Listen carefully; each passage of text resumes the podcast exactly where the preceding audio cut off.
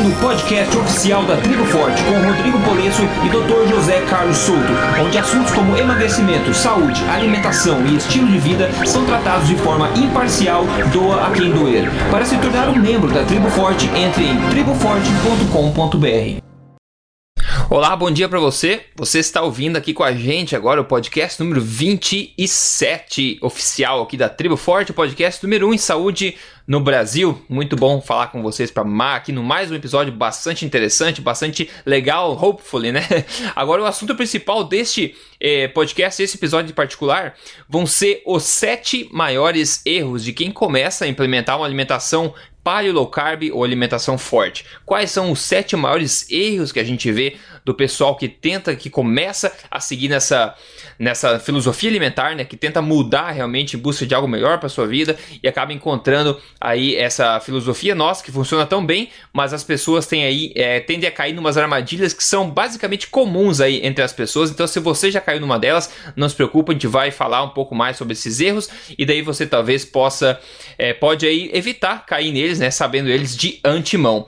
Antes de começar direto, aqui tem um um anúncio, falar pro pessoal que a gente tinha falado há um tempo atrás, que a gente ia organizar um evento ao vivo, um evento presencial da Tribo Forte em São Paulo. Isso aconteceu, então é realidade nesse momento. Eu não sei quando é que você está escutando este podcast, mas está gravando ele agora em agosto de 2016, né? Então, nesse momento, se você está ouvindo ele agora, na semana que saiu, você pode agora é, e comprar o ingresso para ir no nosso evento ao vivo. Vai ser um evento ao vivo de dois dias inteiros, vão ser dois dias inteiros de palestras, vamos ter painéis de discussão, vão ser seis palestrantes lá, entre eles eu, Dr. Souto, Lara Nesteruk, o Vinícius Possebon, José Rezende Neto, que é o presidente da Sociedade Mineira de Nefrologia, tem a, é, a, a, a Patrícia Aires também, que vai estar lá, também outra nutricionista. Vai ser um, um evento bastante bacana. Ele é o primeiro, mas já vai ser o maior evento aí de nutrição, alimentação, saúde e qualidade de vida do Brasil. Então convido você a participar dele também. O número de ingressos, obviamente, é limitado pelo tamanho da sala,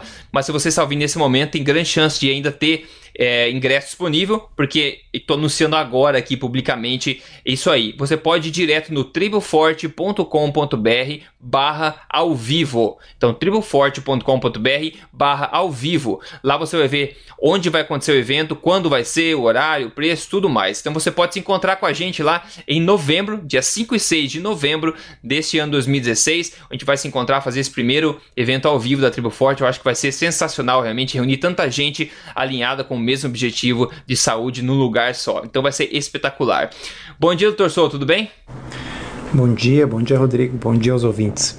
Uh, esse evento é uma coisa uh, que nós temos grandes ambições para ele. Uh, assim, uhum. para quem acompanha isso e acompanha as notícias que vêm lá de fora, e o próprio Rodrigo sempre comenta quando ele vai nessas conferências low carb.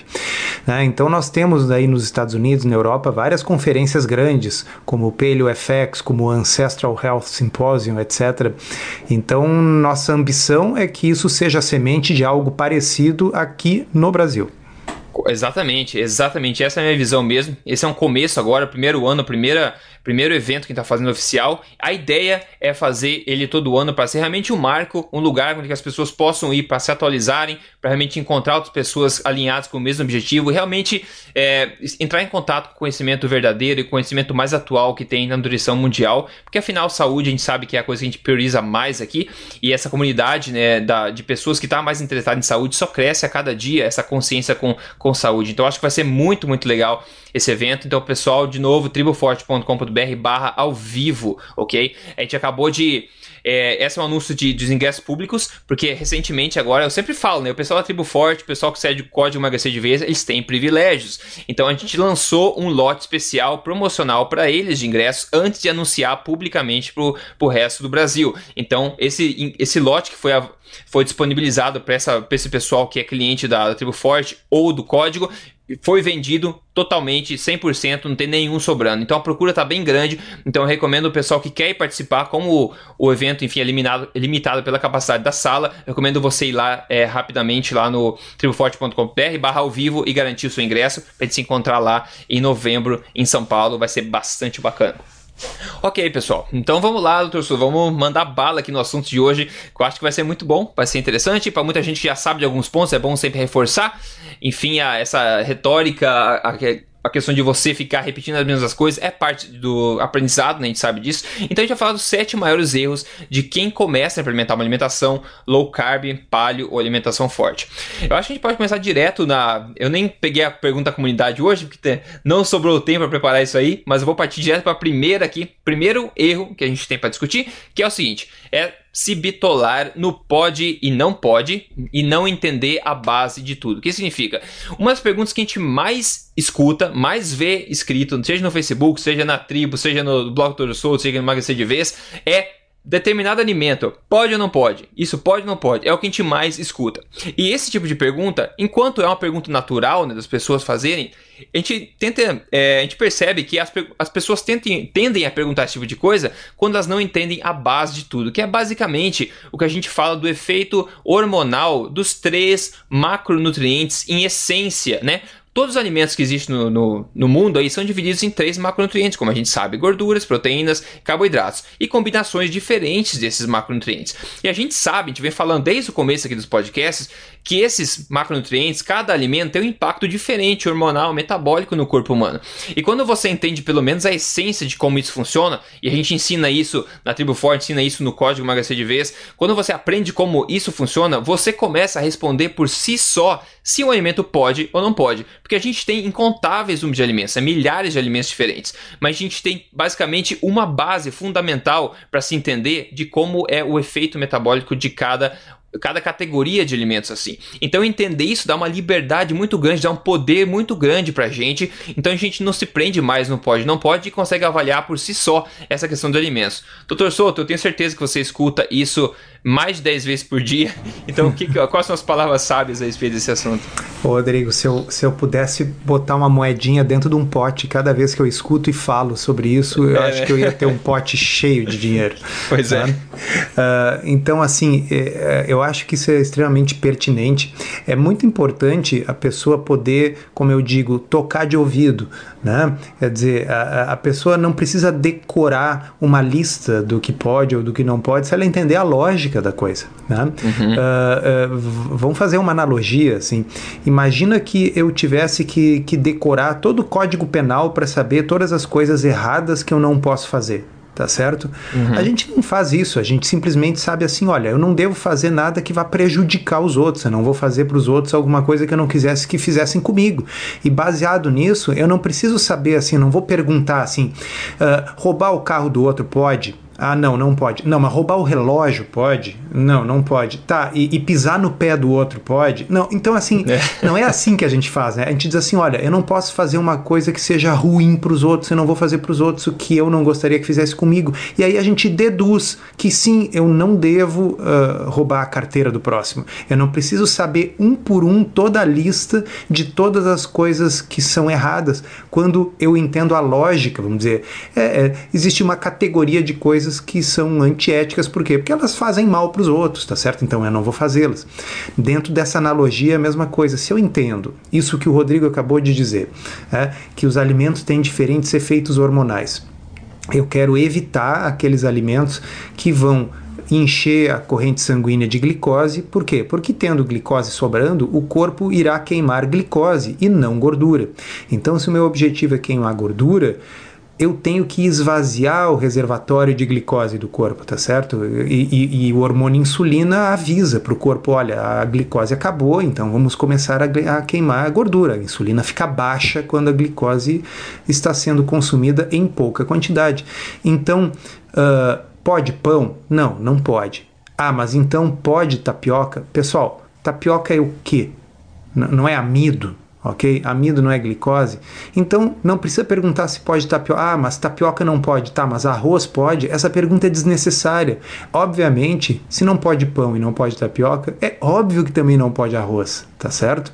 Então, a gente às vezes consulta uma lista quando realmente tem uma dúvida de alguma coisa que seja, tá no limite, que a gente não sabe direito, assim, bom, será que que, bom, tomate tem muito carboidrato? Não, tomate tem pouquinho, mas daqui a pouco, enfim, o sujeito não é um estudante dessa área, não, não, não se dedicou para isso, ele tem dúvidas. Agora, quando o alimento é amido puro, vamos dizer assim, todo mundo sabe que batata é amido, tá certo? A gente faz aqueles experimentos no colégio, assim, ah, vamos usar o amido da batata para mudar de cor aqui quando coloca o iodo, né? Essas experiências na, de ciência, enfim, as pessoas sabem o que, que é amido de uma forma geral. Então, entendendo a lógica, fica mais fácil, né? Com certeza, eu adorei a analogia. Se a gente falar para uma pessoa assim, ó, roubar não pode é ok. A pessoa não vai começar a perguntar, né? Que você falou, pode roubar o banco? Ah, e se eu roubar a joalheria? Ah, e se eu roubar a casa do vizinho? Entendeu? Todas essas variações você não precisa perguntar se você sabe que roubar é errado. A categoria roubar está errado. Então, assim como a gente falou dos alimentos processados refinados, carboidratos refinados, por exemplo, farinha de mandioca, farinha de trigo, farinha de o que for, de arroz, você aprendeu que farinha é um carboidrato processado que vai levar o nível de glicose no sangue e tudo mais, vai causar todos aqueles problemas que talvez você não queira. Então você não vai parar de perguntar se farinha de X pode ou não pode, porque você aprendeu que e, o efeito disso. Então, outra forma de ver isso, né, doutor é falar assim: tudo, na verdade, tudo pode. Tudo pode. Se você está disposto a encarar as consequências, né? Então, tudo pode se você estiver disposto a encarar consequências. Por exemplo, a gente fala, ah, Mel. Mel pode? Assim, como assim? Não sei se pode ou não pode. Pode, você pode comer, ninguém vai morrer de comer mel uma vez. Agora, você tem que estar ciente da consequência disso. Se você é uma pessoa que quer emagrecer com prioridade, está com diabetes, por exemplo, você sabe que mel é açúcar. Açúcar é a pior coisa que você pode comer se está com diabetes, sem insulina. Então, a consequência de comer açúcar para você, se você é uma pessoa desse tipo, é muito grave. Então, você provavelmente vai escolher é, evitar esse tipo de alimento. E essa questão do mel pode ser mais relaxada, digamos, para uma pessoa com um atleta, por exemplo, uma pessoa ativa que não esteja querendo né, emagrecer. Então pode, depende, né? É só entender. Se você entender que açúcar é o que mais vai prejudicar a diabetes, se você é diabético, você provavelmente vai evitar esse, esse alimento, né? Então tem toda, tem várias formas de ver o mesmo problema, né, doutor Souto? É, com certeza, concordo plenamente. Ótimo, então esse é o primeiro. Esse bitolar não pode, não pode. Vamos gastar um tempo, investir um tempinho em entender a base de tudo, a base metabólica, ok? Maravilha. O segundo ponto aqui que tem mais ou menos a ver é a questão de exagerar. E a exagerar eu dividi aqui em três categorias. Primeiro, quando a gente aprende, ah, uma alimentação low carb, por exemplo, uma alimentação baixa em carboidratos e alta em gordura. Ah, legal. Então vamos assim, vamos comer proteína de monte, porque não tem carboidrato na proteína, né? Então a pessoa começa a exagerar nas proteínas. E se todo e, e a toda pessoa que já tentou exagerar nas proteínas, por exemplo, comer mais peito de frango do que deveria, comer mais filé de peixe que deveria ou carne, enfim, carne magra, etc. Você sabe que exagerar nas proteínas é uma coisa difícil de fazer. Então não tem como a gente fazer sem. A maioria, a maioria dos casos, não tem como você exagerar em proteínas sem saber que você está exagerando. Então as pessoas pensam, ah, então proteína não tem carboidrato, então eu posso comer quanto quiser. Primeiro ponto errado. O segundo seria a questão das gorduras. Ah, gordura faz bem, ah, que legal. Então começar a comer gordura no tablete, né? Eu vou abrir que nem picolé e ficar mordendo gordura. É, manteiga também não é a mesma coisa. Ou exagerar no azeite de oliva, exagerar, exagerar em qualquer aspecto da vida não é bom, né? A gente sabe, exagero nenhum é bom. E o último ponto, para dar um sumário desses três pontos, depois a gente pode discutir um pouco mais, é a questão do corte de carboidrato. Você exagerar no corte de carboidrato. A gente fala, carboidratos não são tão bons assim. Pera aí, não é qualquer tipo. Né? Sabe que folhas, legumes são carboidratos também. Então as pessoas acabam entendendo tudo isso de uma forma muito simples, simplista e acabam exagerando o corte de carboidratos. Então elas vão, ah, não vou comer alface no almoço hoje porque tem carboidrato, né? Então eu vou exagerar na proteína e na gordura. Então, todos esses extremismos tendem a ser negativos. E isso vem pelo mau entendimento, né, no, no entendimento ruim desses princípios metabólicos, né, doutor? Então, uh, eu, vou, eu vou citar alguns exemplos de cada uma dessas coisas. Tá? Uh, vamos pegar na questão do corte do carboidrato. Uh, é, é, incrível o número de vezes que eu já ouvi a seguinte pergunta assim: eu uso determinado medicamento, tá? Um remédio para pressão, um remédio para dor de cabeça, seja o que for. E eu vi na fórmula do remédio que ele contém amido. Uhum. Pessoal, uhum. olha só. Imaginem na cabeça de vocês, ou enxerguem agora na sua frente, se por acaso tiver um, um comprimido de qualquer coisa. Tá? Olha o tamanho dele. Tá? Então, assim, um comprimido vai pesar o quê? Menos de um grama em geral. Tá? Se aquele comprimido fosse 100% açúcar, tá? fosse açúcar do açucareiro, assim, apertado até virar uma bolinha, tá? isso engordaria? Isso produziria um aumento enlouquecido da sua insulina? Não, né, pessoal? Quando a gente fala de uma dieta super low carb, cetogênica, a gente está falando que em menos de 20 gramas de carboidrato. Então teria que comer o que? Uns 30, 40 comprimidos com menos de um grama se esse comprimido fosse composto exclusivamente de açúcar, se não tivesse o remédio ali dentro, tá certo? Uhum, se fosse só uhum. amido. Tá? Então, a, a, gente tem que ter bom senso, né, pessoal? Tá? Então, assim, obviamente a quantidade importa. Quando eu pego o rótulo, outra coisa, né? A gente ouve todo dia, Rodrigo. Eu comprei uma fatia de salame. Tá? É, uma fatia, desculpa, um, um, um pedaço de salame. Tá? E aí no rótulo diz ali contém açúcar. Bom, salame é doce, não, não é. Ah, só isso já deveria ser uma dica de que a quantidade de açúcar presente no salame é pequena. Tá? Uhum. Se nós olharmos ali quantidade de carboidratos em uma porção uh, de salame, então aí define ali o que é a porção, três fatias, digamos, tá? zero. Não é que seja zero, é que a legislação permite arredondar para zero quando é menos do que meio grama, uma coisa assim. Ok, se é menos do que meio grama, é relevante? Não, não é. Tá? Então, assim, uh, de vez em quando alguém pergunta: eu, eu, eu estou mascando um chiclete dietético, mas o chiclete contém um pouco de maltodextrina. Bom, veja bem, se a pessoa fosse engolir o chiclete, pelo, pelos motivos que a gente já comentou, também não seria problema, porque um chiclete é uma coisa pequena. Tá? Mas não é nem isso, a maior parte do chiclete é uma borracha que vai fora, então a quantidade de maltodextrina que tem ali é irrelevante, ok? Então vamos nos preocupar com coisas do tipo não comer um prato de massa, não comer duas colheres de sopa de arroz, né? não beber suco de fruta, quantidades industriais de açúcar que todo mundo que a gente conhece come todos os dias, ok? Isso é que é o importante. Agora, o, o tamanho do comprimido, a, o pozinho que envolve o chiclete diet, tá? isso são coisas irrelevantes. Tá? Então, esse é um exemplo no sentido que você falou, assim, de enlouquecer demais com, a, com o corte dos carboidratos. Sim. E agora vamos para o outro extremo. Tá? Uh, Gordura é uma coisa que é interessante na dieta porque ela dá saciedade. A gente, ao comer gordura, a gente fica mais tempo sem fome, o que faz com que, na média, a gente acabe comendo menos né, do que a gente comia antes. Uh, também existem gorduras muito saudáveis, a gente sempre comenta Uh, nós, num, num, podcast passado, falamos aí das, das gorduras uh, monoinsaturadas, né? Como uhum. as do uhum. abacate, uh, do, do, das castanhas, do azeite de oliva, do, das oleaginosas em geral, os peixes, né? Então, pô, tem gorduras muito saudáveis. Agora, o fato de que comer mais gordura é uma coisa boa não significa que comer uma quantidade ilimitada de gordura seja desejável. Tá certo? Então, assim, daqui a pouco a pessoa começa a pensar: não, eu tenho que comer mais gordura, mas eu não consigo.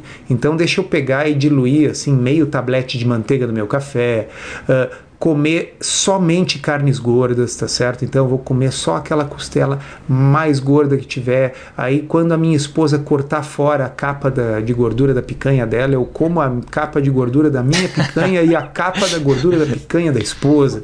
Meu e Deus o pessoal faz isso, tá certo? Faz. Uh, então, uh, o, o, aí claro, a pessoa acaba tendo que uh, ela cancela aquilo que seria o efeito benéfico da gordura, ou seja, a gordura é uma forma de obter saciedade, de modo que a pessoa naturalmente coma menos. Mas se a pessoa comer 5 mil calorias de gordura, bom, ela vai acabar não só não perdendo peso, como talvez até ganhando.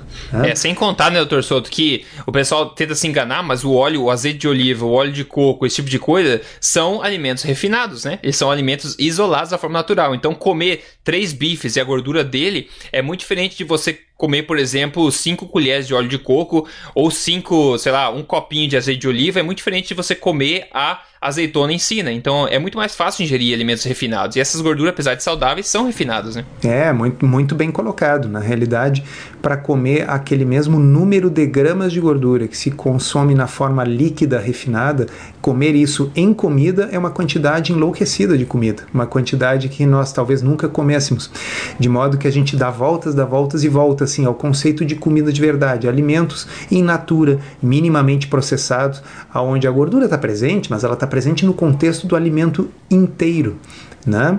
E aí uh, é como você disse, né? Quer dizer, vai comer Uh, o, o, equivalente a 5 colheres de sopa de óleo refinado de coco, mas vai comer isso em coco mesmo. É, boa sorte. Olha, boa sorte. Boa sorte. Agora, um do, o outro ponto que a gente é, pode dar mais um exemplo também, é um dos que mais me revolta, na verdade, é esse de proteína. Toda vez que eu vejo alguém falar, ah, mas essa dieta proteína não faz mal, eu fico, mas fico pé da vida. É, isso e você me deve deixa nervoso também. também. Então tem gente que tenta exagerar, né? Eu vou comer, por exemplo, 10 claros de ovo só, ou comer 3 peitos de frango. Até é difícil colocar para baixo, né? Mas tem gente que vai tão longe que realmente exagera na proteína. Isso não poderia estar mais longe da filosofia que a gente prega, né? É, então assim, dieta da proteína. Você que está morando aí no Canadá, uh, você nunca escuta, nunca escuta alguém dizer assim, não, the, pro, não the protein diet. É, não, tá? exato. Não, não existe isso. Dieta da proteína é uma corruptela da tradução mal feita para a língua portuguesa. Boa. Tá? É uma coisa que só existe no Brasil, ok? Essa ideia. Ah, por quê? Porque low carb diet é uma coisa que é fácil de dizer, se fala rápido, numa, numa, numa cuspida, assim, a gente fala low carb diet, tá? Agora dizer dieta de baixo carboidrato é um negócio que enche a boca, assim, é difícil de é, é, é, é uma frase chata de pronunciar. Agora dieta da proteína, tá certo? Sai mais fácil. Então na hora de traduzir low carb diet, o pessoal traduziu como dieta da proteína. Então dieta da proteína não existe, pessoal. Isso é um erro de tradução. Isso está errado. Ninguém no mundo fala isso, é só no Brasil, porque as pessoas não leram o original em inglês e pegaram de ouvido isso aí das pessoas dizerem dieta da proteína. Então a base é uma dieta de alimentos pouco processados e com restrição de carboidratos, especialmente os refinados.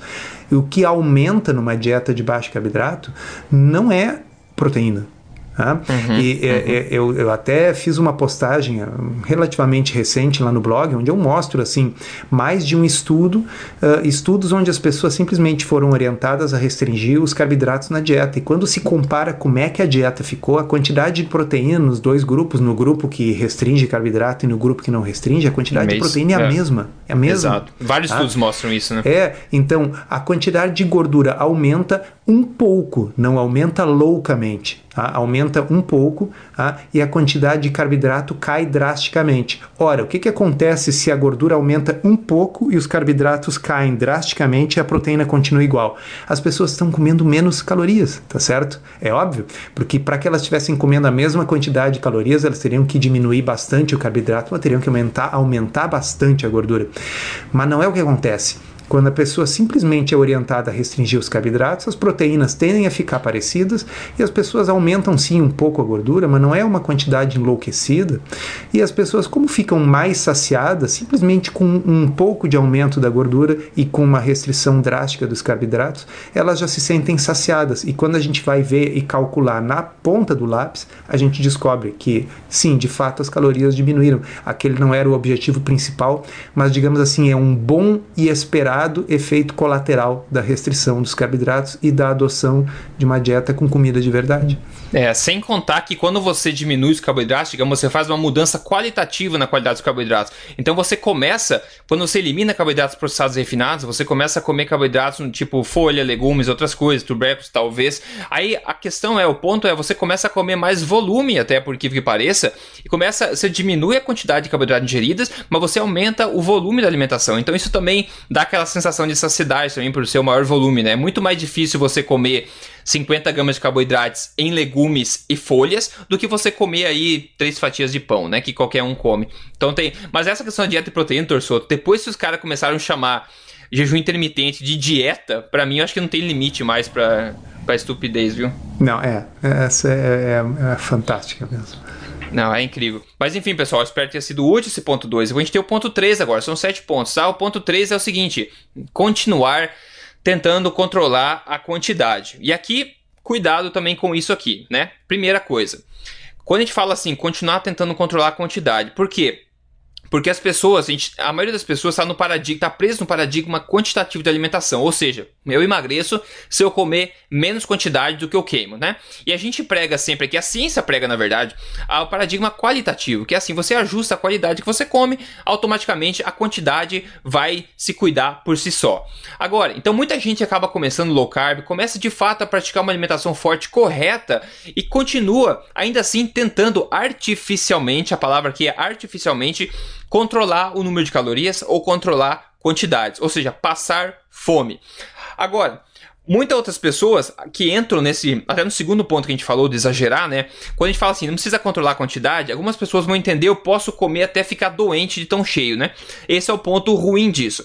Mas o, o que a gente quer falar é que você tem que chegar num ponto de você retomar a conexão que o seu corpo tem com os sinais de fome, apetite e saciedade. Quando você começa a praticar uma alimentação onde a qualidade dela é boa, tipo alimentação forte, low carb, paleo, a quantidade tende, com o tempo, a ser autorregulada pelo seu corpo, porque você começa a retomar a sensibilidade dos seus transmissores de apetite, os seus receptores de apetite e saciedade. Aí é o mundo perfeito. E agora eu vou deixar o Dr. Souto, você pode falar um pouco mais do lado negativo disso. Às vezes a gente fala assim, ah, não se preocupe com quantidade, mas acho que é bom enfatizar essa questão, porque muita gente interpreta errado, né? É. Uh, às vezes as pessoas tentam uh, uh, testar, vamos dizer, testar o sistema, vão ver até quan, o, o, quanto que eu consigo comer e, e ainda assim perder peso. Uhum. Então, na verdade, o, o, objetivo é como você falou, é, é deixar o sistema se autorregular. a gente, nenhum de nós fica controlando a respiração, tá certo? A, a gente respira de acordo com a necessidade de oxigênio e de liberar CO2 do corpo. Se eu estou fazendo exercício, eu automaticamente respiro mais forte, mais rápido. Se eu estou dormindo, eu respiro menos, né? E, e, e não só isso, se a gente começa a querer controlar a respiração, muitas vezes só se tornar consciente da respiração e ficar pensando nisso já dá uma falta de ar, uma coisa esquisita, né? Uhum, Porque é. respiração é para ser automática. Né? Mesma coisa vale para a quantidade de líquido que a gente bebe, tá certo? A sede controla isso de acordo com a concentração, enfim, do sódio no sangue e outras coisas. Então, o interessante é tentar uh, dissociar a, a, a, fome e a gula, né? Nós até comentamos brincando aí no podcast anterior que uma das formas de diferenciar o que é fome e gula é pensar se eu, eu se eu comeria agora se o que tem para comer é uma coisa que eu não gosto muito. Não precisa ser como a gente falou brincando assim, uma coisa que a gente odeia, que tem não, nojo, não. Tá? Mas assim, vamos um pensar um alimento que não tem muita graça, vida. tá certo? É, aquela, aquela comida assim que, que, que você não, não gosta muito, tá? Vamos pensar assim, uma carne um, um, um, bife requentado, pronto. É, tá? o brócolis sem tempero. É, outro, assim, outro, a coisa não é horrível e nojenta, é. mas assim, é uma coisa que você não, não tem desejo por aquilo ali. Sim. Bom, eu comeria agora um, um, bife requentado, assim, ah, se eu tô com fome, sim, com certeza, perigo até gostar, tá? Uhum. Agora, uh, se a gente não tá com fome, a gente não vai pegar uma segunda servida daquilo ali. Ah, então, no momento que a gente consegue uh, diferenciar fome de gula, e, e veja bem, as, é, é, circular o que a gente fala aqui. Quando a gente começa a comer comida de verdade, minimamente processada e sem açúcar, não, é, não são guloseimas e tal, normalmente a gente come porque está com fome, né? Tá certo? Uhum, então, uhum. Uh, a, a, a, eu acho que é nesse sentido a coisa. Tentar. Uh, não ficar controlando conscientemente a quantidade, deixa que o hipotálamo vai dizer o quanto que precisa comer de acordo com a fome, com o apetite, né? Só uh, não tentar burlar o sistema, no sentido assim, ah é, então uh, não é para contar a quantidade, então eu vou comer rodízio de churrasco todos os dias para ver se emagrece mesmo. Né? Ah, se, eu, se eu fizer força para não dar certo, talvez não dê certo. Né? E, então a gente tem que fazer força para dar certo, tentar ajudar o sistema. Quer dizer, vamos comer comida normal, em quantidade normal, de acordo com o apetite, sem ficar. Não precisa ficar saindo com fome da mesa. Acho que é isso que você quer dizer, né, Rodrigo?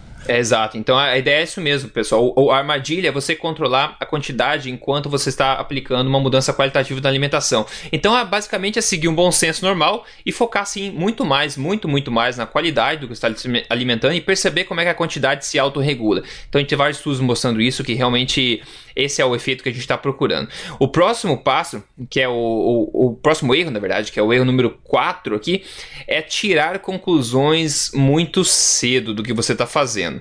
Agora, é no sentido do seguinte, né? É de você ignorar que existe um período de adaptação. Então, se você está seguindo aí uma dieta alimentar ruim há 30 anos, 40 anos, a sua vida inteira, aí você muda né, para uma dieta low carb, por exemplo, e você, por exemplo, não perde um peso que você esperar perder em dois dias ou em uma semana, você tira a conclusão daquilo muito cedo. Você ignora um período de adaptação. Ou você se sente, por exemplo, um pouco mais para baixo nessa primeira semana, um pouco mais menos energia, por causa do seu sistema metabólico tá indo, hormonal está tentando ainda se restabelecer. Então você não está consciente que existe um período de adaptação e você se sente um pouco pior antes de você se sentir melhor. E como você não sabe que vai se sentir melhor, você acaba concluindo que aquela tipo de filosofia alimentar não é para você. E é uma decisão ruim, justamente porque você não tem esse conhecimento que existe sim um período de adaptação. Então acho que é importante contar para as pessoas o que elas podem né, esperar antes de começar o processo, porque se você se deparar com esse tipo de situação, você vai saber que isso pode ser uma coisa normal e você não vai tirar é, conclusões antes do que deveria da modificação alimentar. Né? Vamos fazer uma analogia com, com atividade física. Imagina que você começa, é sedentário, tá? E vai para academia, começa a fazer musculação, e uma semana depois a pessoa se olha no espelho e ela não está mais forte, ela não está com né, mais músculos, e está toda dolorida, tá certo? Uhum, então uhum. a conclusão é o seguinte: esse troço de exercício é horrível. Eu não só não consegui ganhar os músculos que eu queria, mas eu sinto dor, dor no corpo todo. muito tá boa, muito boa. É isso, né, pessoal? Tá certo? Então, assim, existe um período de adaptação no exercício e na dieta, ok? Em que o corpo uh, reclama da mudança. Tá? Depois o corpo responde se adaptando à mudança. Então, no exercício, bom, a adaptação significa o ganho de massa magra e tal, que é uma coisa que acontece aos pouquinhos, né? A pessoa vai ganhando lá um, alguns gramas de músculo por dia. Então, depois de seis meses, vai ter uma diferença importante. A pessoa vai se olhar no espelho e vai ver o resultado de toda aquela musculação. Mas não é em uma semana. Tá? E depois que já se adaptou, bom, já não vai ficar dolorido daquele jeito. Daqui a pouco vai ter, inclusive, o que? Quê? Aquela sensação boa do exercício, né? A pessoa se sente bem depois. Tá? Não é diferente com, com a dieta, né, Rodrigo? Então, uh, no início, sim, o corpo reclama, ele quer o carboidrato que foi tirado dele, bom, então ele sente a falta. Depois o corpo começa a queimar gordura, a pessoa começa a sentir mais energia, começa a sentir menos fome. Tá? E a perda de gordura acho que nunca, nunca é ruim repetir isso. Queima de gordura uh, é de alguns gramas por dia, ok? Então, assim, se a pessoa perder uh, eh, 100 gramas de gordura em um dia, uh, isso é uma coisa que ela não consegue ver na balança. Tá? Uhum. Por quê? Porque as flutuações de peso por outros motivos, do tipo a quantidade de fezes que está no intestino, quantidade de líquido que você bebeu, a quantidade de urina que tem na bexiga, tudo isso pesa mais do que 100 gramas, ok? Uhum, uhum. Então, uh, obviamente, se a pessoa perde 100 gramas por dia e depois de sete dia ela, dias ela perdeu 700 gramas, bom, 700 gramas talvez já seja uma coisa que ela vai detectar na balança, mesmo descontando essas variações de urina e fezes que pesam dentro do corpo. Bom, depois de várias semanas, depois de meses, é, essas diferenças se acumulam, a pessoa Exato. vê na balança, se olha no espelho e vê assim, puxa, que diferença incrível. Aí as outras pessoas já estão percebendo, o que, que tu está fazendo, perdeu uhum. peso. Né? Então, uh, Infelizmente, uh, não é de uma hora para outra, né, Rodrigo? As coisas são, são aos pouquinhos, é gradual. E você mesmo, Rodrigo, sempre diz assim: Poxa vida, quanto tempo, quantos anos levou para ganhar o peso? Sim, sim. Né? Quer dizer, ganhou 20 quilos em quanto tempo? Tá? Por que, que vai perder uh, tão rápido, né? Então a gente tem que ter paciência. O, o, o maravilhoso da, do estilo de vida que a gente está propondo é que ele não é um estilo de vida terrível, insuportável de sofrimento e fome, ok? Ele é uma coisa que a gente faz porque se sente bem, porque sabe que está buscando a saúde e que tem ainda quase que como um efeito colateral a perda de peso Né? Exato, exatamente. A perda de peso é o menor dos benefícios, eu diria assim. Todos os maiores benefícios vão vir de como você se sente, todo aquele. E você perde o peso também, você sabe que você se sente mais motivado, etc, etc. Então as pessoas acabam olhando para essa perda é, claro, algumas pessoas perdem mais na primeira semana, a gente vai falar um pouco mais sobre isso. Mas se 100 gramas, se você perder que, que seja 100 gramas por dia, imagina quanto peso vai ser no final aí de seis meses. Você vai ser uma outra pessoa, totalmente Exatamente. uma outra pessoa. Então, se eu te falar isso agora, fala assim, ó, não se preocupa, segue em frente, Daqui seis meses você vai ver a foto de depois comparado com a de antes, você ficar de boca aberta. Mesma coisa com musculação que ele falou. Se eu começar a ir na academia, ah, vou na academia dois dias, não consigo nem andar de tanta dor, eu vou desistir, né? Porque eu não sei que, a, que o músculo não vem na hora. Que para mim o músculo vinha na hora que eu saio da academia, eu tenho que me sentir mais forte já. Mas não é assim. Então conhecimento é poder, né? A gente sempre fala conhecimento é poder. Então você sabe o que você. É, o que antecipar no que vai acontecer, aí você tem esse poder, essa confiança seguir em frente. E o próximo ponto é basicamente. É, é, é, os próximos pontos que na verdade são meio que relacionados. E o próximo ponto a gente já falou, Torçoto, aqui no podcast bastante sobre isso, que é a questão do medo. E eu acho que tem muito a ver com essa questão de não saber o que esperar e tirar conclusões precipitadas da modificação alimentar. Que é aquela questão de você, eu tô, eu tô gordo, tô acima do peso, tô com diabetes, me sentindo mal, não consigo nem processar minhas ideias mais, e vou começar a fazer uma alimentação forte, porque eu vi no podcast Tribo Forte, que é muito legal, funciona, tem embasamento científico, etc. Daí a pessoa começa a fazer, ela não sabe o que esperar, daí ela segue uns dias, sente aquela vontade maluca de comer pão, porque ela tá viciada devido às duas décadas que ela vem comendo, e também se sente um pouco mais para baixo, falta energia, porque o seu metabolismo está regulando ainda. Aí o que acontece? Aí surge uma uma, jorrada de espinha na, sua, na tua testa, por algum motivo que seja, por exemplo, estresse, por exemplo, aí você junta uma coisa com a outra, chuta o balde e diz assim, essa dieta não funciona para mim, né? Eu sabia que não ia funcionar, olha só o que aconteceu, eu tropecei na rua duas vezes hoje, normalmente eu tropeço uma vez só, meus amigos já não gostam mais de mim, é com certeza culpa essa dieta. Então é aquela questão do medo, né, doutor? É todo dia, é todo dia. Hoje, por exemplo, alguém perguntou lá no blog, assim, por que que quando eu uh, fico em cetose eu tenho dor nos rins? Ô louco, meu Deus. então, assim, ó, uh, primeiro, eu, eu, eu, expliquei bem direitinho. Eu digo, olha, primeira coisa, rim só dói em duas situações. Rim só dói quando tem pielonefrite aguda, que é uma infecção grave, com febre alta, com calafrios e tal. E quando tem cólica renal, quer dizer, quando uma, uma, uma pedrinha desce e tranca no canalzinho do ureter, que é aquele canal entre o rim e a bexiga. Tá? E nas duas situações, dói o rim afetado, não dói os rins ok? Uhum, a pessoa sim. tem uma dor intensa que leva ela para o hospital aos prantos no rim afetado. Tá? Então, 95% das vezes que alguém diz que está com dor nos rins, ela não está com dor nos rins, ela está com dor lombar, ok? Ah, com dor nas costas. E normalmente a pessoa aponta para a região onde a coluna encontra a bacia, lá embaixo, tá? lá na lombar. Enquanto que o rim é um negócio alto nas costas que fica debaixo da costela, tá certo? Tá? Então a pessoa mostra lá embaixo a coluna lá e diz assim: estou com dor nos rins. Tá? Mas uhum. por que, que ela falou dor nos rins? Em seguida veio ali na colocação da própria leitora do blog. Isso pode ser a proteína que está Boa. afetando os meus rins? Olha só. Uh, então aí já vem sobre um assunto que nós falamos aqui. Por que, que não é proteína? Primeiro, porque low carb não é uma dieta hiperproteica. Tá? Segundo, se low carb fosse uma dieta hiperproteica, ainda assim isso não provocaria problemas em rins saudáveis. Tá? Uhum. E terceiro, Digamos que sim, a pessoa está comendo muita proteína porque ela ouviu falar em dieta da proteína, essa peculiaridade do Brasil, tá? e ela realmente está comendo peito de frango seco, está comendo clara de ovo, ela está comendo realmente proteína pura, ok? E digamos que ela faça isso por muitos meses e com isso ela acabe aumentando a chance de ter cálculo renal. Tá? é fato, nós, quem quiser ouça um podcast mais antigo, faça a busca ali, vocês vão ver que tem um podcast onde nós tratamos desse assunto. Tá? Ok, isso ainda assim leva meses para formar um cálculo renal. Então não tem como a pessoa, cada vez que eu faço a dieta, eu começo a ter dor nos rins, tá certo? Não tem como eu comer hoje e de hoje para amanhã formar pedra nos rins.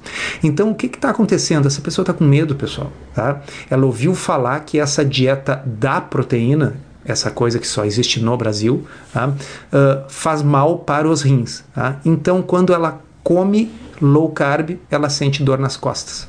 Uhum. Exato, certo? exato. Uhum. bom, outra alternativa que eu coloquei para a leitora é olha, pode ser uma coisa digestiva, daqui a pouco você está exagerando, por exemplo, na quantidade de, uh, de queijo, ou de manteiga, ou de gordura, por esses assuntos que nós também comentamos há pouquinho, e pode estar tá tendo alguma dificuldade digestiva, tá certo? Cólicas, gases, enfim, bom, tem que verificar o que que está havendo na dieta da pessoa que possa estar tá dando a ela cólicas, porque cólicas eventualmente se irradiam para a região lombar, cólicas intestinais. Tá? Uhum, Mas uhum. eu apostaria que na realidade a dor é uma dor psicológica, uma dor placebo, a dor causada pelo medo, pelo terrível medo de ter confirmado aquilo que todo mundo disse para ela, que essa dieta louca vai fazer com que ela exploda os seus rins. Perfeitamente. E esse ponto entra de mãos dadas com o próximo ponto aqui, que é o ponto 6, que é sucumbir às pressões externas sociais, né?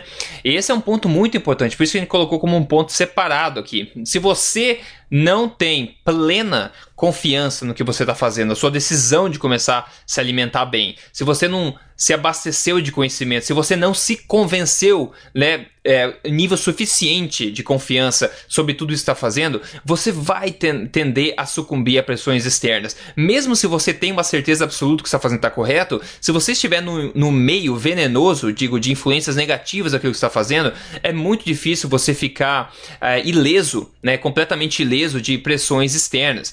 Então, se você ainda por cima não tiver plena confiança no que você está fazendo, você você vai tentar sucumbir. Se você está tentando uma coisa nova e teu, teu amigo, tua, tua família, no trabalho, você vê na TV, em qualquer lugar, você começa a ser impactado por essa informação dizendo que ah, isso faz mal por isso, faz mal por aquilo, você vai, né, vai balançar aí as suas bases, você não vai ter esses alicerces fixos, é, sólidos o suficiente para seguir em frente. Por isso a importância de você se capacitar como pessoa, né, na questão de absorver a maior quantidade de informação possível para você se convencer, né, é, muito mais, além de qualquer dúvida, do que aquilo que você está fazendo faz sentido para você e parece ser, ser o correto. Quando você tem isso na sua cabeça, quando você entende por si só, aí que você tem aquela plena confiança, você vai ter um escudo né, contra essas pressões externas e você vai tender a não sucumbir. Porque lembrando, né, pessoal, a gente como a gente falou aqui várias vezes já, que você tende a ser a média das cinco pessoas com quem você mais convive. E esse grupo de pessoas que são hum, é, parecidas, elas querem que você, se você faz parte desse grupo, que você seja parecido também, né? Se você tenta ser um tomate verde no meio de um monte de tomate vermelho, aqueles tomates vermelhos vão querer que você comece a ficar mais vermelho também, porque é assim, o grupo tem que se identificar como grupo. Então, se você é um tomate verde e você não tá feliz em ser verde, você vai começar a se pintar de vermelho para fazer parte daquele grupo. E isso acontece em várias situações na vida, em várias diferentes, diferentes circunstâncias, a gente sabe disso. Então, mais uma vez, né, doutor Souto, é o poder da informação, né? É, eu acho que são tópicos que realmente andam uh, de mãos dadas, né?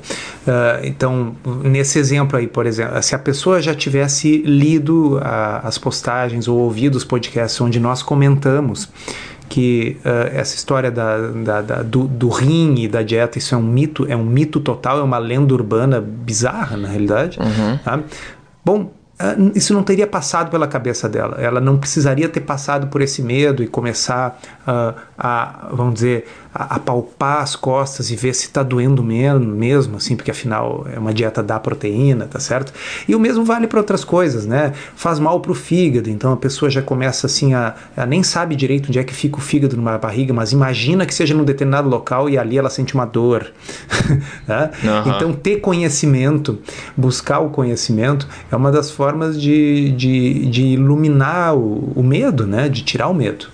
Né? E uh, só tem duas formas, né? Ou a pessoa se torna muito competente na, na avaliação dos estudos científicos, né?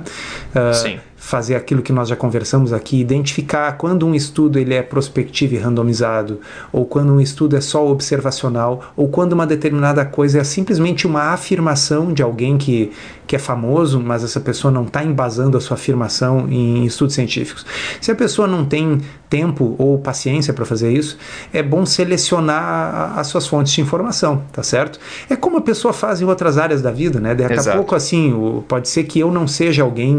Uh, que, que, entenda ou que queira ou tenha tempo para entender de uh, mercado financeiro, ok?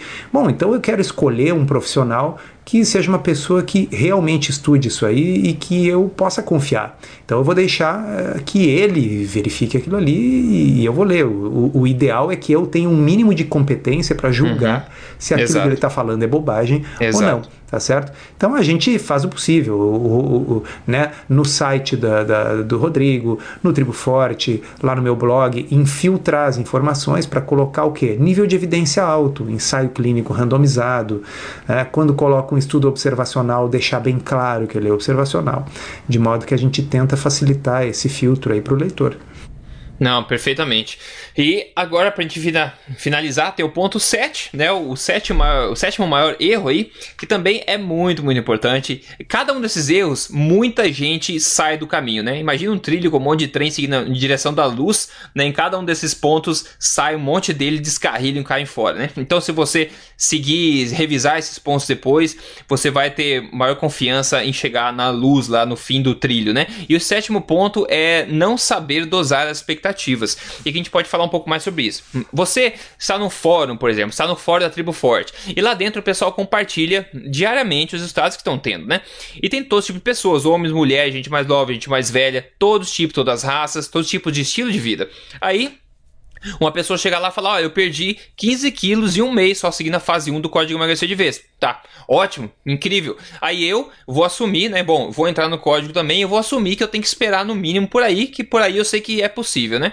Aí você entra e daí você não perde esse. Perde 7 só, fica triste. Você esquece do individualismo do ser humano, né? A gente esquece que o ser humano é uma espécie que é muito similar, sim, na sua essência, mas é muito, muito diferente também ao mesmo tempo. E pior ainda, o estilo de vida que cada pessoa segue é muito diferente da um do outro, na é verdade. Então, apesar de ser geneticamente igual, a gente sabe que o impacto da nossa alimentação, nosso estilo de vida no nosso corpo, na nossa saúde, varia muito de acordo com o estilo de vida. A gente esquece que a gente é uma pessoa individual mesmo, singular, que não tem ninguém no mundo que é exatamente igual da gente. E a gente tende a comparar nossos resultados com os estados dos vizinhos. Claro que isso é uma reação natural, mas a gente precisa ter em mente que as coisas não são assim. Talvez você é uma pessoa que começa a perder peso mais devagar e depois acelera, você não tem platô e chega no seu objetivo. Outras pessoas podem perder bastante peso logo no começo, depois dá uma freada bastante, uma freada grande e começa a perder um pouquinho só até atingir o objetivo.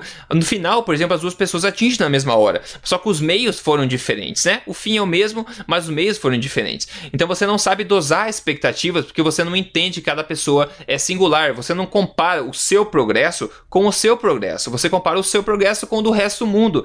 E pior ainda, né, com pessoas que obteram resultados extremos. Então você tende a comparar assim, só alimenta frustração, não é verdade? É, eu, eu vou usar de novo, vou me, uh, usar mais uma vez a analogia da, da ginástica. Tá? Academia de ginástica, musculação. Tá? A gente está pronto para aceitar o fato de que as pessoas têm genéticas diferentes no que diz respeito ao ganho de músculo. Tá? Uhum. Então, tem o sujeito magrinho, aquele magricela que faz força, bota uma carga forte de, de, de, de, exercícios e se alimenta, come proteína e, coitadinho, ganha bem pouca massa muscular. E tem um uhum. outro que já chega lá sedentário com mais músculo do que o outro que está há seis meses fazendo.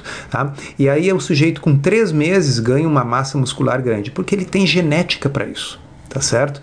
Então, só que quando se fala em, em, em, ganho de massa, qualquer professor de academia, qualquer um vai dizendo: olha, pessoal, tem muito de genético. Tem gente que já tem mais músculo por natureza, tem outros que tem muita dificuldade de ganhar.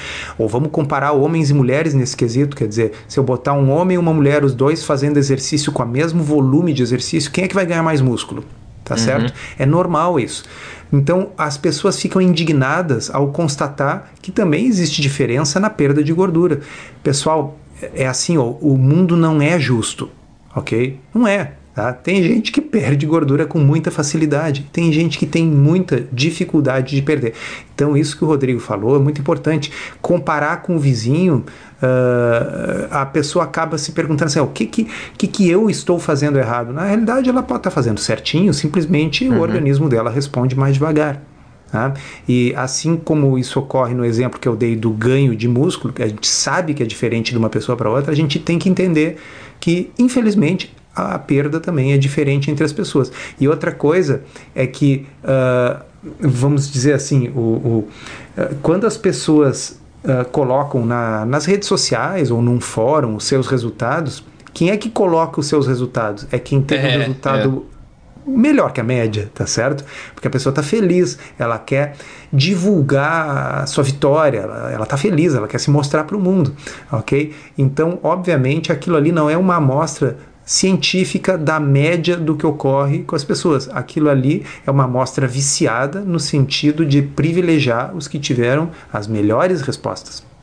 Exato. É, só tem em mente que o, o, fim é o mesmo, tende a ser o mesmo, mas os meios são diferentes, as velocidades que tudo acontece é diferente. Então, vamos revisar os sete pontos aqui rapidamente do que a gente falou. Vai ser bastante importante. O primeiro é não se bitolar né, no pode não pode e realmente investir um tempinho para entender a base de tudo, né? Quando você entende a base, você vai poder responder por si só essas perguntas. Segundo, exagerar. Exagerar nas proteínas, ou exagerar nas gorduras, ou exagerar no corte de carboidratos. Terceiro, continuar tentando controlar artificialmente as quantidades. Uma vez que você está ajustando corretamente a qualidade, você não precisa passar fome, como a gente fala, né?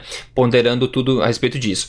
Depois, tirar conclusões muito cedo, né? Esquecer que existe um período de adaptação, isso é muito importante. Depois, o medo, né? Você tá com medo de quê? Que a gente sempre fala. Você está justificando, culpando a tua modificação por todos os problemas da sua vida, né? Que isso entra de mão dadas com o próximo ponto aqui, que é sucumbir a pressões externas sociais, porque você falta confiança na decisão de você estar fazendo aquilo que você está fazendo. E por último, é não saber dosar as expectativas e comparar o seu progresso com o vizinho e não com o seu próprio progresso.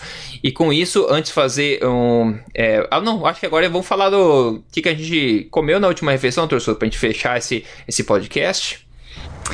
Ah, então na última refeição uh, peguei um, um, um, frango que tinha sobrado da véspera, então fez assim desfiado, né? Misturado com, uh, com, com, vegetais e misturado com uh, macarrão de, de. Não se assustem, macarrão de abobrinha. É, demorou ah. para falar. é, e macarrão de zucchini, de, de abobrinha.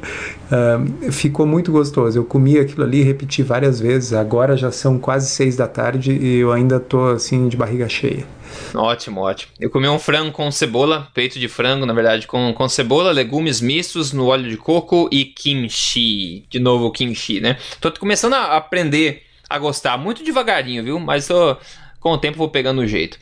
É, Bom, pessoal, novamente lembrando do, do evento, né, o Tribo Forte ao vivo, um evento presencial dois dias em São Paulo, agora em novembro, dia 5 e 6 esse ano. É só ir no triboforte.com.br barra ao vivo e você vai poder garantir seu ingresso, ver todos os resultados, todos os detalhes lá. E lembre-se que a capacidade física da sala é limitada, obviamente, e a procura está muito boa. Então eu sugiro que se você quer participar lá, ver as palestras com todo mundo lá, encontrar toda, toda a galera lá que você está tá acostumado a conviver, assim, com todos nós aqui do podcast e tudo mais, eh, você acelere o passo aí tome essa decisão logo de garantir seu ingresso. Você pode garantir para o seu amigo também, para a pessoa que vai junto com você.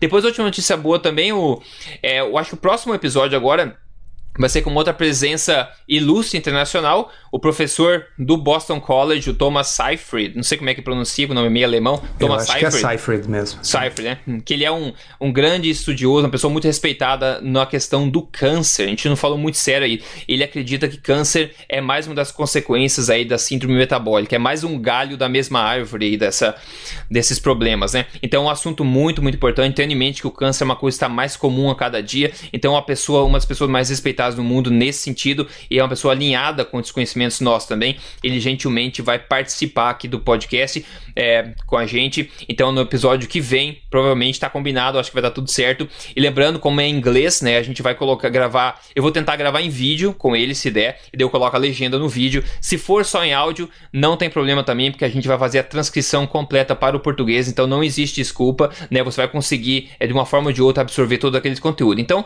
essa é parte do processo nosso, né? De continuar trazendo a melhor informação que a gente pode do mundo sobre nutrição, saúde e boa forma para você. A gente sabe que o Brasil ele está um pouco atrás, infelizmente, mas a gente tenta, a gente tenta fechar um pouco esse gap, né? Tentando trazer, encurtar essa distância entre o melhor conhecimento do mundo e o conhecimento que é disseminado aí no Brasil. E por isso também a gente incentiva vocês a cada vez, se você não é membro ainda VIP da Tribo Forte, isso, é, realmente sugere fortemente que você se torne um membro lá. É só no triboforte.com.br, só isso. Você tem todo lá as informações, você pode se tornar um membro também, se juntar essa família incrível, fazer parte do fórum lá e acessa muita informação privilegiada que a gente tem bastante gosto de prover para vocês, ok? Com isso, então, é basicamente isso. A gente fecha esse episódio. Agradeço, doutor Souto, novamente por, pelo seu tempo, mais esse episódio. E a gente né, se fala no próximo episódio. Até lá, um abraço. Abraço.